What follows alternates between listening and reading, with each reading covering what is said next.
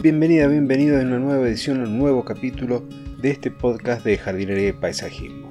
Yo soy Claudio Dorato y en esta oportunidad, en este capítulo número 12, voy a contestar la consulta de un amigo. En este caso no me llegó por las redes sociales, no me llegó a través de internet ni del cuestionario de la página web a la que te invito si que me puedas consultar y si vos me autorizás en algún momento tu consulta también estar acá en este espacio del podcast. ¿Qué me consultó mi amigo en este caso? Cómo poder armar una estructura acuática en su jardín, que sea simple de montar y que lo pueda hacer en pocos pasos y con pocos elementos. Así que si te interesa tener una estructura acuática, una pequeña fuente, un pequeño estanque en tu casa para que puedas tener alguna planta acuática, quédate acá que en un minuto te cuento cómo hacerlo.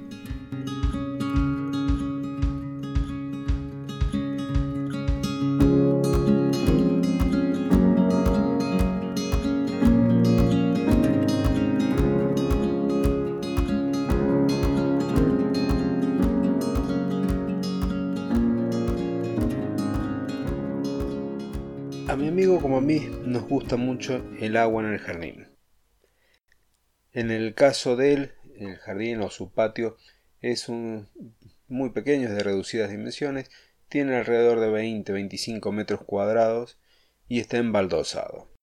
Con lo cual las plantas están en contenedores, en macetas, algunas de barro y otras de fibrocemento, armando un jardín muy íntimo, muy verde, pero no está completo. Él tampoco lo siente completo y eso se debe a la falta de un elemento con el agua, a una fuente, a una cascada, a un pequeño estanque que le dé ese, esa nota, ese toque de color, de sonido, que lo va a llevar a un nivel mucho más interesante. Cuando me pregunta cómo puede llevarlo, a ese nivel, cómo puede hacer para incorporar el agua en este jardín este, tan pequeño, tan íntimo, sin necesidad o sin tener que ir a estos negocios a comprar esas fuentes tipo Feng Shui que las encuentra bastante artificiales y sin necesidad de hacer una obra de, de ingeniería o de albañilería importante como podría haber sido una cascada, una pared húmeda donde va a correr el agua para que tenga ese sonido, me pregunta cómo lo puedo hacer invirtiendo poco, casi haciendo un trabajo de bricolaje. Cuando estuvimos viendo las opciones, le comenté sobre el hecho de utilizar o algún recipiente similar a los que tiene él, donde están las plantas, y colocar en el interior, por ejemplo, una maceta plástica y de esa forma agarrar y poder meterle agua y colocar algunas plantas en su interior. Cuando estamos viendo distintas opciones, recordó que tenía este, guardado en algún lugar una barrica de roble, de estas barricas que se utilizan para el tema del vino. Y si eh, mal no recordaba, ya tenía algún plan para ella, pero estaba como medio en el aire. Entonces le propuse, bueno, que la utilizara para crear este pequeño espejo de agua. Le gustó la idea, así que bueno, te comparto los pasos que tenía que seguir, los pasos que ha seguido para poderla transformar. En primer lugar, bueno, cortó la barrica a la mitad, la limpió, la lijó, le pasó un cepillo de alambre, como para poder eliminar todos los restos de esa madera vieja, desgastada, que del lado exterior deslucen a la barrica. Una vez que la limpió, una vez que la dejó en condiciones, el interior de la barrica lo impermeabilizó. ¿Cómo lo puedes impermeabilizar? Bueno, o utilizas pintura asfáltica o podrías también eh, emplear otro tipo de material que vas a agarrar y vas a utilizar para pintarla, para impermeabilizarlo como un betún, que además de proteger la madera va a ayudar a que no tengas filtraciones. Si la madera está muy desgastada, o este tipo de, de técnica no te gusta, podés comprar una maceta plástica que quepa justo en su interior.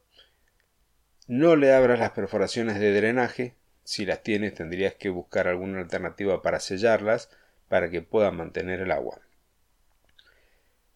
¿Qué es lo que vas a hacer posteriormente? Imaginémonos que ya tenés el recipiente preparado para que contengas el agua. Vas a tener que pensar que esa agua tiene que tener una incorporación de oxígeno, de aire, para evitar que se pudra. Ese aporte de oxígeno lo puedes lograr o incorporando distintos tipos de plantas, algunas oxigenadoras, o reemplazando a este tipo de plantas por una pequeña fuente, una pequeña bomba. En las tiendas donde puedes comprar peces, peceras y demás, existe una gran línea de, de, bombas sumergibles, que sería lo ideal en este caso, para que puedas agarrar y brindar ese movimiento de agua o inclusive algunas de estas bombas te permiten generar algunos chorros verticales a modo de lluvia y demás para que puedan hacer ese ruido a una cascada, a una fuente que es tan agradable y ayuda a relajar. Si te interesa a vos solamente que se mantengan oxigenadas, bien, estas bombas tranquilamente traen un sistema con una manguerita cristal, es decir, transparente, que va a pasar muy bien desapercibido y vas a hacer que la bomba, en este caso, este, esté aportándole el oxígeno al agua para evitar que se pudra. ¿Qué vas a hacer? ¿Qué plantas puedes poner? Bueno, hay una variedad de plantas interesantes para colocar.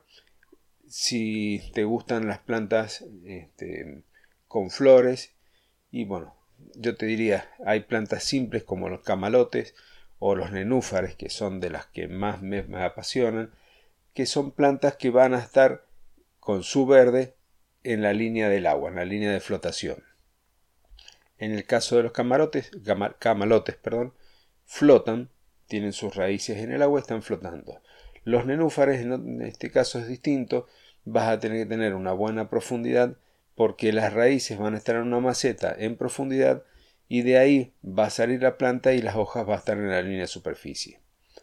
Otras plantas flotantes que podés eh, sumar a, este pequeño estanque podrían ser repollitos de agua, podrían ser lentejas de agua, y plantas que tengan ya sus raíces dentro, que lo puedas poner en una pequeña maceta en distintas profundidades, tenés otras como las colas de zorro, que van a agarrar y van a dar el verde, vas a ver el verde en la parte superior. Estas plantas son muy fáciles de, llevar, de cultivar, lo único que si tu estanque, tu pequeña represa o como quieras llamarle, esta estructura acuática la tenés en una zona donde las temperaturas del invierno bajan mucho, vas a tener que tener presente que lo vas a tener que ingresar porque algunas de estas plantas son sensibles a las heladas. Y si se congela el espejo de agua, la superficie, vas a tener pérdida de algunas plantas. Estas plantas van a prosperar muy bien, sin ningún tipo de inconveniente, son muy fáciles de prosperar, normalmente colocadas en sectores donde estén a media sombra van a andar mucho mejor, media sombra o sombra filtrada.